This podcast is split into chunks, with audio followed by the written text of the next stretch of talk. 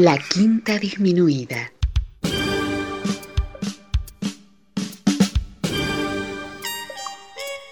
Jazz desde la ciudad más cercana al cielo.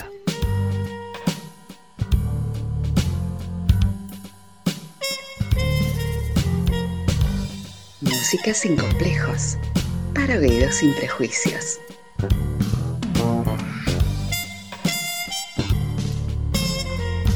Una producción de Nicolás Peña.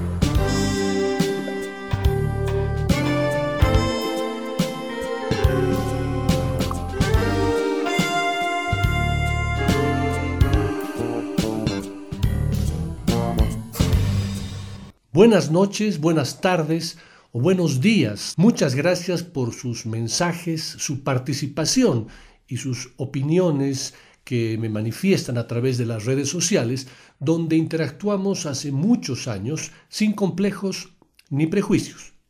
Pónganse cómodos para disfrutar de una nueva sesión del programa de jazz que se transmite desde la ciudad más cercana al cielo.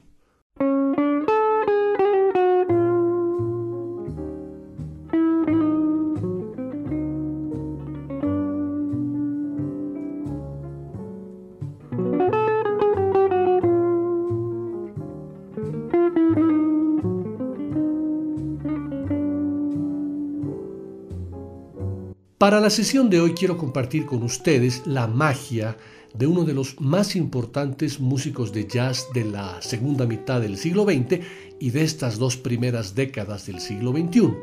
Un maestro que está atravesando un momento muy complicado en su vida.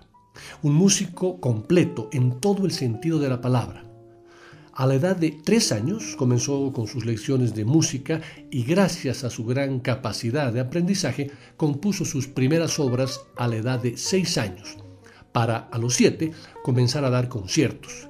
Se graduó del Berklee School of Music a los 16 años y a los 19 entró a formar parte de la conocida banda The Jazz Messengers.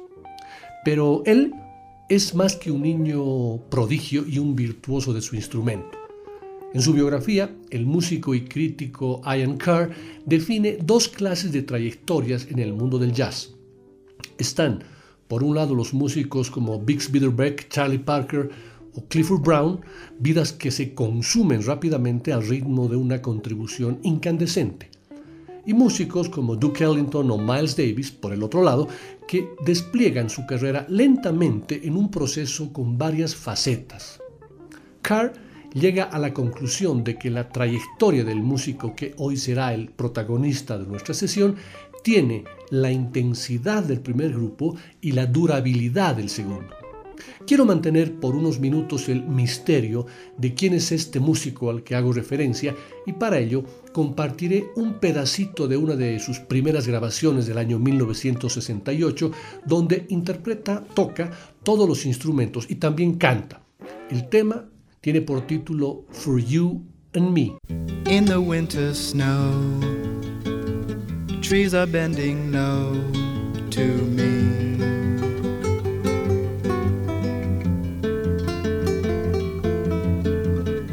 The grass is gray. Ferns and bushes sway for me.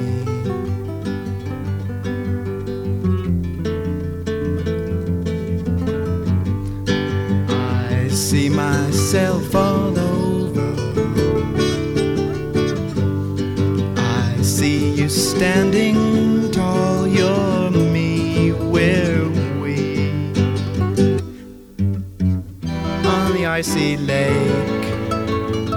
There's a snowy cake for you, for you. On the mountainside, parts of us must hide from view.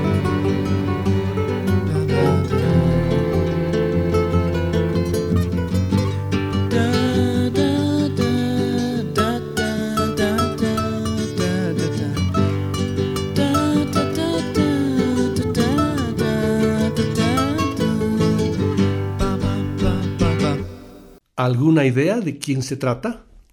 La verdad que puse ese tema a propósito para despistar, ya que es lo menos referencial de su carrera. Es más, es un disco muy anecdótico, pintoresco y nada representativo de una carrera de más de 55 años.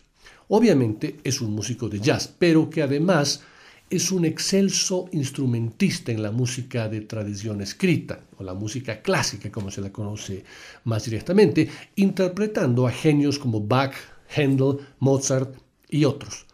Como ustedes lo comprobarán en el preludio en Do menor BWV 847, libro 1 del clave bien temperado de Johann Sebastian Bach.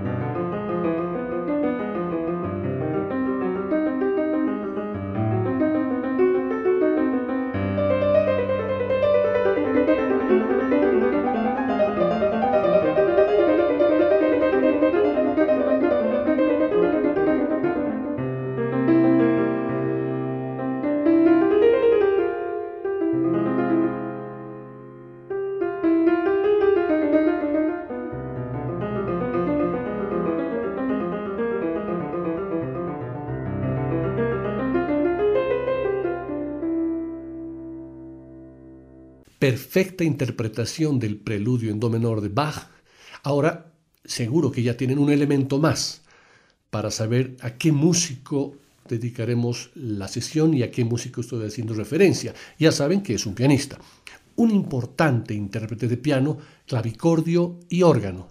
Escuchémoslo en otro pedacito de una obra de Mozart, en el recontra conocido concierto para piano número 21 en do menor en su movimiento andante. Escuchemos una partecita.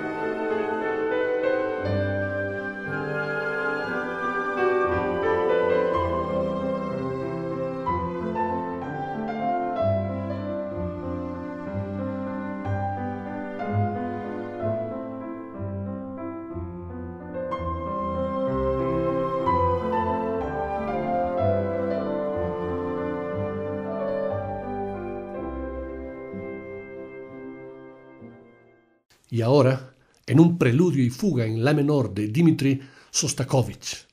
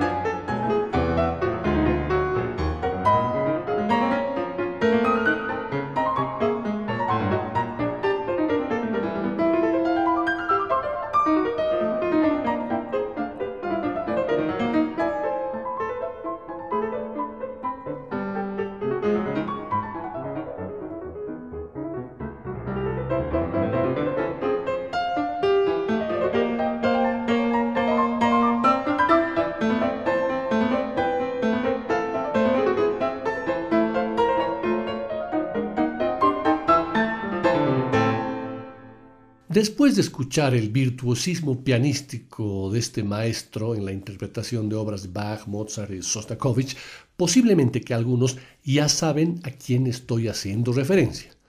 Es uno de los pianistas vivos más celebrados que además de haber dado nueva vida al jazz, deja un tesoro en grabaciones de música clásica y que ya no podrá volver a tocar el piano por una situación muy delicada de salud. Tiene 75 años de edad y 55 años de carrera profesional, y entre su abundante discografía en el ámbito del jazz figura un famoso concierto que un viernes 24 de enero de 1975 fue registrado en el Teatro de la Ópera de Colonia. Más que un concierto, se puede decir que fue un romance perfecto, un diálogo intenso lleno de caricias, golpes, aporreos, susurros, jadeos, confesiones, gritos, todo esto entre un piano y un ser humano. Hice un programa completo y específico de ese concierto que en sus primeras cinco notas ya nos hace temblar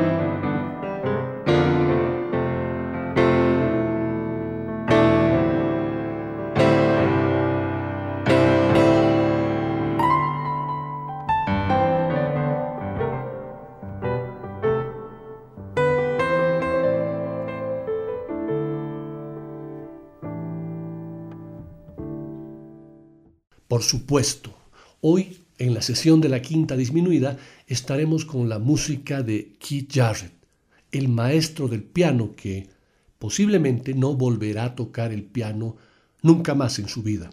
Ya les comentaré los motivos para esta terrible afirmación. Gran parte de los textos de este programa tendrán como base los artículos del diario El País, que Yahvé M. de la Clavada tituló como El piano de Keith Jarrett se queda en silencio, y la nota del New York Times, escrita por Nate Chien, un gran crítico, traducida para La Nación por Jaime Arrambide.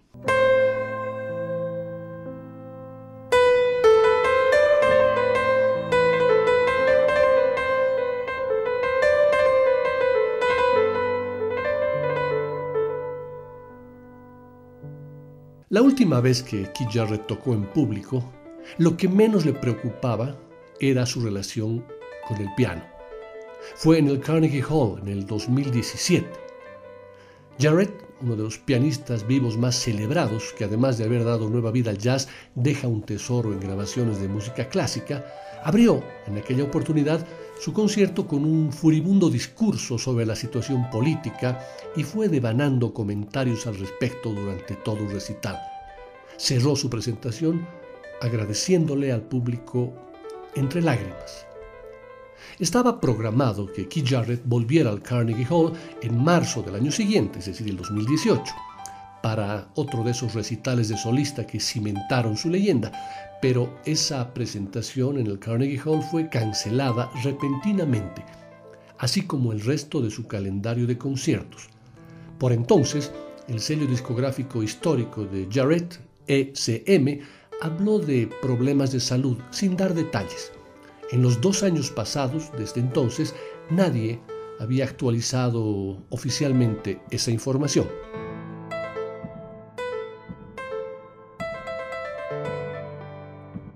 Pero antes de continuar comentándoles todos los motivos que me llevan a concluir o que nos llevan a concluir que Keith Jarrett no volverá a tocar el piano, empecemos con la música. En la primera parte del programa escucharemos a Keith Jarrett en su cuarteto europeo y también en su cuarteto americano, para en la segunda zambullirnos en su formación predilecta, el trío, el trío de piano con trabajo y batería. Arrancamos con el tema Long as You Know You're Living Yours, parte del álbum Belonging del año 1974, junto a Jan Garbarek en el saxo tenor y en el saxo soprano, Keith Jarrett en el piano, Paul Danielson en el contrabajo y John Christensen en la batería.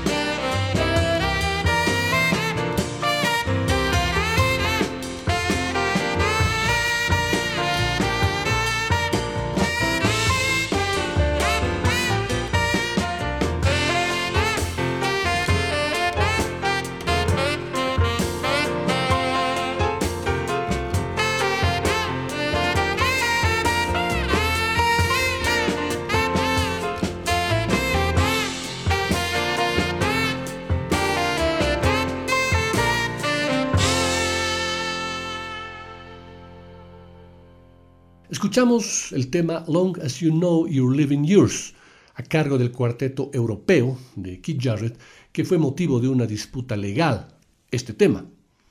Eh, Keith Jarrett se involucró en esta disputa eh, legal con abogados después del lanzamiento del álbum Gaucho en 1980 del grupo Steely Dan. La canción del álbum, que le da el título al álbum, acreditada a Donald Fagen y Walter Becker, tenía parecido con la de Jarrett. Cuando un entrevistador eh, de la revista Musician señaló la similitud, Becker admitió que amaba la composición de Jarrett y Donald Fagen dijo que habían sido influenciados por ella. Después de que sus comentarios fueran publicados, Keith Jarrett los demandó y Becker y Fagan fueron obligados a agregar su nombre a los créditos y a incluirlo en las regalías. Si escuchan los dos temas, efectivamente hay una similitud. Pero bueno, volvamos a nuestro enfoque central relacionado a Keith Jarrett y su estado de salud.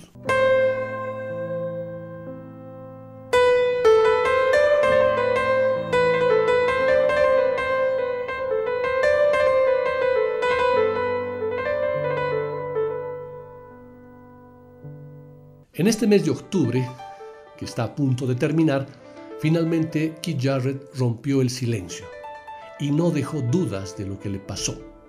A fines de febrero de 2018 sufrió un ACV, un accidente cerebrovascular, seguido de otro en mayo de ese mismo año.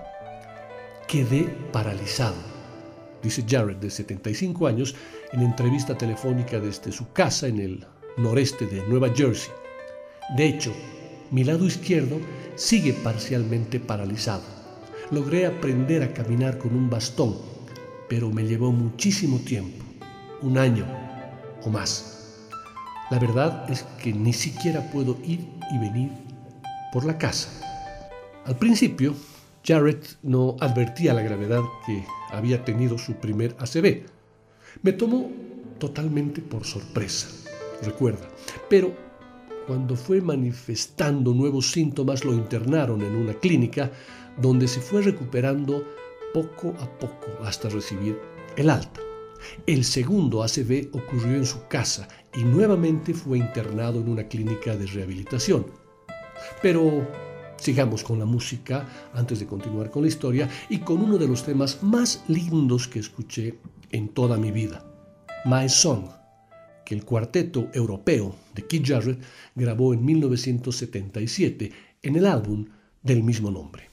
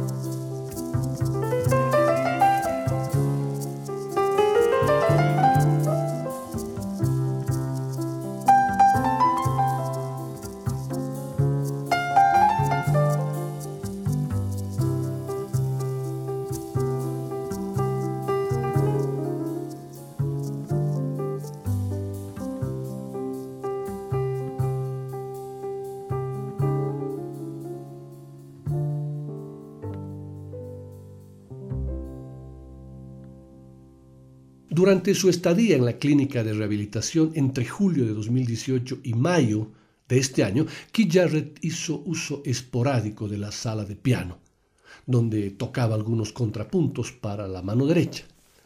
Fingía ser un Bach de una sola mano, pero era un juego y nada más. El deterioro parece no ser solamente físico, sino también psíquico, intelectual, ya que cuando recientemente intentó tocar algunas viejas melodías del bebop en el estudio de su casa, descubrió que había olvidado muchas por las secuelas de los derrames. Cuando escucho piano tocado con dos manos es muy frustrante, de una forma física. Incluso escuchando a Schubert o algo interpretado con suavidad, porque sé que no podría hacer eso. Y no es esperable que vaya a recuperarme de ello. Lo más a lo que aspiro con mi mano izquierda es a recuperar la capacidad de poder sostener una taza con ella. La voz de Jarrett se ha vuelto más suave y tenue, pero a lo largo de casi dos horas de charla se mostró lúcido y articulado más allá de algún olvido ocasional y remataba sus afirmaciones más duras o filosas con una risa parecida a una exhalación rítmica. No sé cuál será mi futuro, pero de momento no me siento un pianista. Es todo lo que puedo decir manifiesta Keith Jarrett con los ojos acuosos. Esto es country, de cuando Keith Jarrett creaba hermosas melodías y lúcidas improvisaciones con su cuarteto europeo.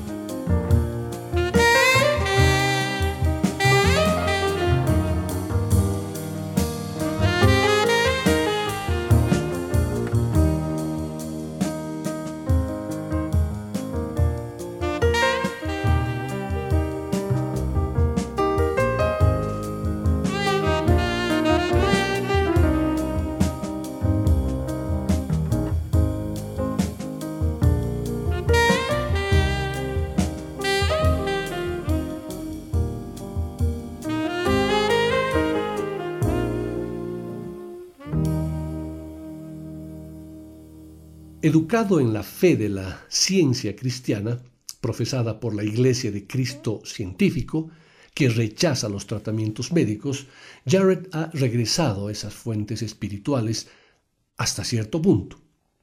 Como feligrés de la ciencia cristiana, yo tendría que haber dicho, apártate de mí, Satanás. Y de alguna manera, mientras estaba internado, lo decía.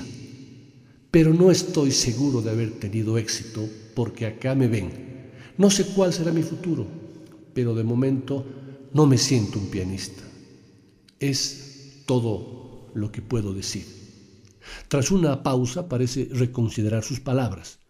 Pero cuando escucho música de piano tocada con dos manos es físicamente muy frustrante. Incluso Schubert o algo interpretado suavemente me termina superando porque sé que no podría lograrlo. Si la perspectiva de un Keith Jarrett que ya no se considera a sí mismo un pianista es desconcertante, tal vez sea porque nunca fue otra cosa. Jarrett creció en Allentown, en Pensilvania, ya como niño prodigio. Según el relato familiar, tenía tres años cuando su tía le dijo que prestara atención al sonido de un arroyo cercano a su casa y que luego transformara ese borboteo en música. Esa sería su primera improvisación al teclado. Más de 70 años después, mientras intenta reconciliarse con la idea de que el corpus de su obra ya es un hecho establecido, Jarrett no duda en plantar una bandera.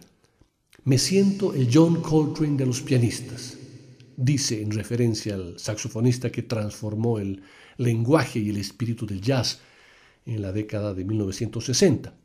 Todos los que tocaron el saxo después de él demostraron cuánto le debían, pero ya no era su música era algo imitativo. Y es que la magia siempre estuvo presente en la obra de Keith Jarrett, como esta grabación con su cuarteto, esta vez cuarteto americano, ampliado, titulada The Magician in You.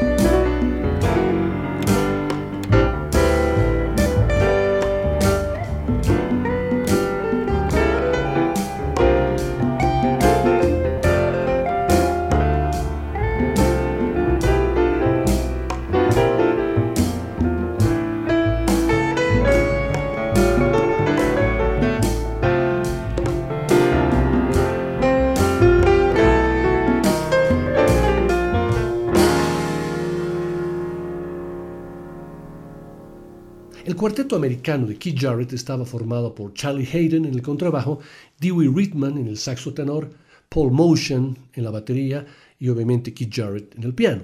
A este cuarteto base se sumaban en ocasiones, como en el tema anterior, la guitarra de Sam Brown y la percusión de Ayrton Moreira, denominándose Cuarteto Americano Plus Two. Seguramente que algunas veces Dewey Ridman dejaba su saxo a un costado y Sam Brown y Ayrton Moreira se iban a tomar un café, momentos que eran aprovechados por Keith Jarrett, Paul Motion y Charlie Hayden para grabar un esporádico trío y construir maravillas como este Blackberry Winter, registrado un 16 de octubre de 1976.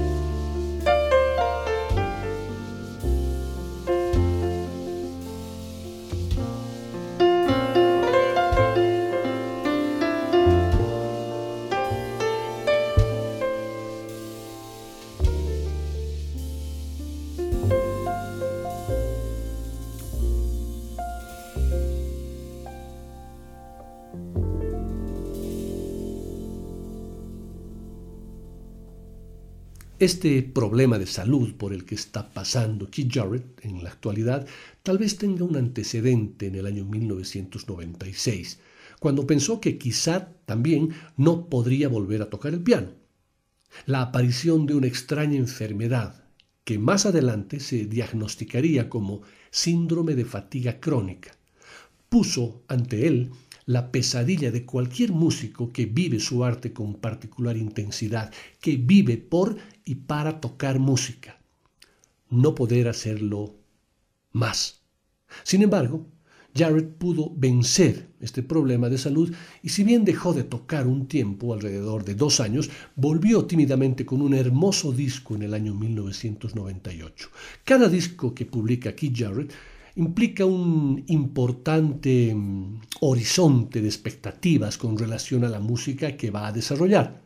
Con su álbum de 1998, The Melody at Night With You, un disco configurado en base de baladas, estándares y temas tradicionales, supuso, a consecuencia de la enfermedad padecida del síndrome de fatiga crónica, un profundo cambio en la concepción e interpretación del piano, del piano solo por parte de Keith Jarrett, en donde deja de lado las improvisaciones maratonianas y de carácter enciclopédico para pasar a una interpretación más concisa, pero siempre comprometida con la música como esta hermosura compuesta por Nikolaus Brodsky y Sammy Kahn y popularizada por la voz de Ray Charles, titulada Be My Love.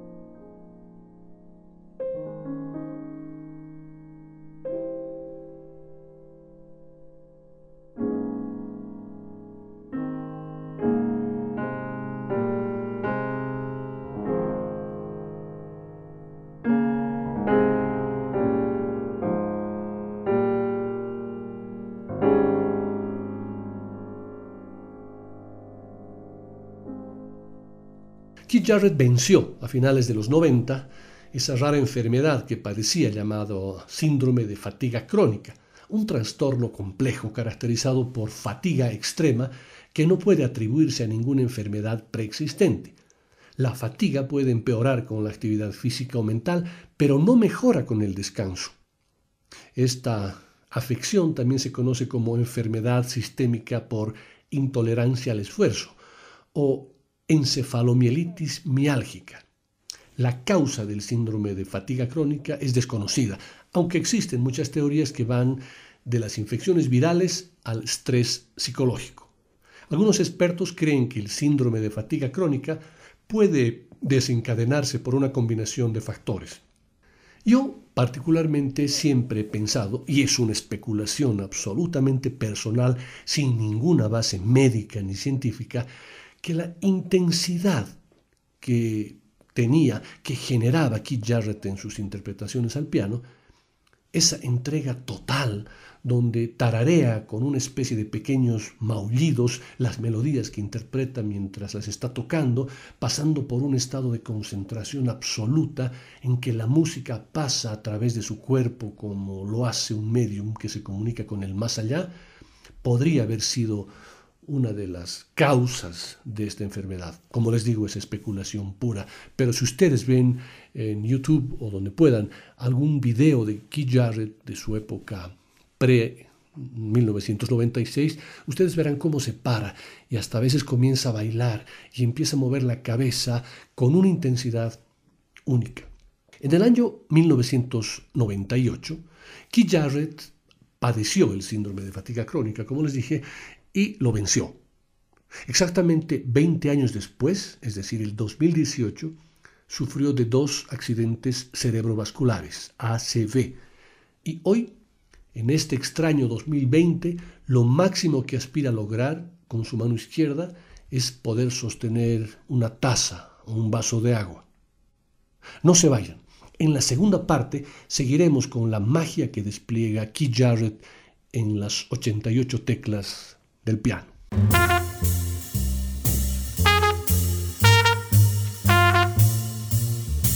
Después del corte, volverá el swing. De la quinta disminuida.